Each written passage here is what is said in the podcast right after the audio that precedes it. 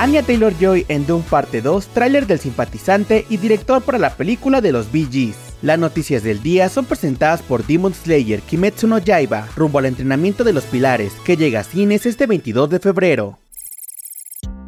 Comenzamos con la noticia de que HBO reveló el teaser trailer de El Simpatizante. La serie es un thriller de espionaje y sátira intercultural que narra los conflictos de un espía comunista, mitad francés y mitad vietnamita, en los últimos días de la guerra de Vietnam y su nueva vida como refugiado en Los Ángeles. Este proyecto de 7 episodios se basa en la novela ganadora del premio Pulitzer de Viet Thanh Nguyen y contará con la actuación de Robert Downey Jr. Su estreno está programado para el 14 de abril.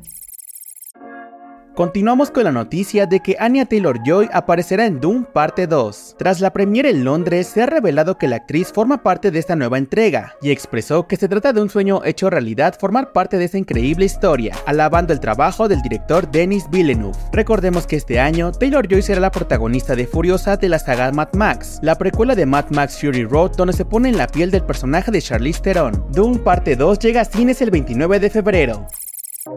Y para terminar, les contamos que Ripley Scott podría dirigir la biopic de los Bee Gees. El director está en conversaciones para sacar a flote este proyecto junto con Paramount. El rumor de su fichaje se debe al trabajo que hizo Scott en la secuela de Gladiador, ya que los ejecutivos han quedado impresionados con su labor. Curiosamente, Scott tiene una relación muy particular con los Bee Gees, puesto que iba a dirigir una película que sería protagonizada por los integrantes de la banda, pero nunca se concretó. Por ahora no hay una fecha de estreno. Recuerda que Demon Slayer Kimetsu no Yaiba, rumbo al entrenamiento de los pilares, llega a cines este 22 de febrero. Yo soy Mike Stopa y Spoiler News Daily es una producción de Spoiler Time y Posta. Hasta mañana.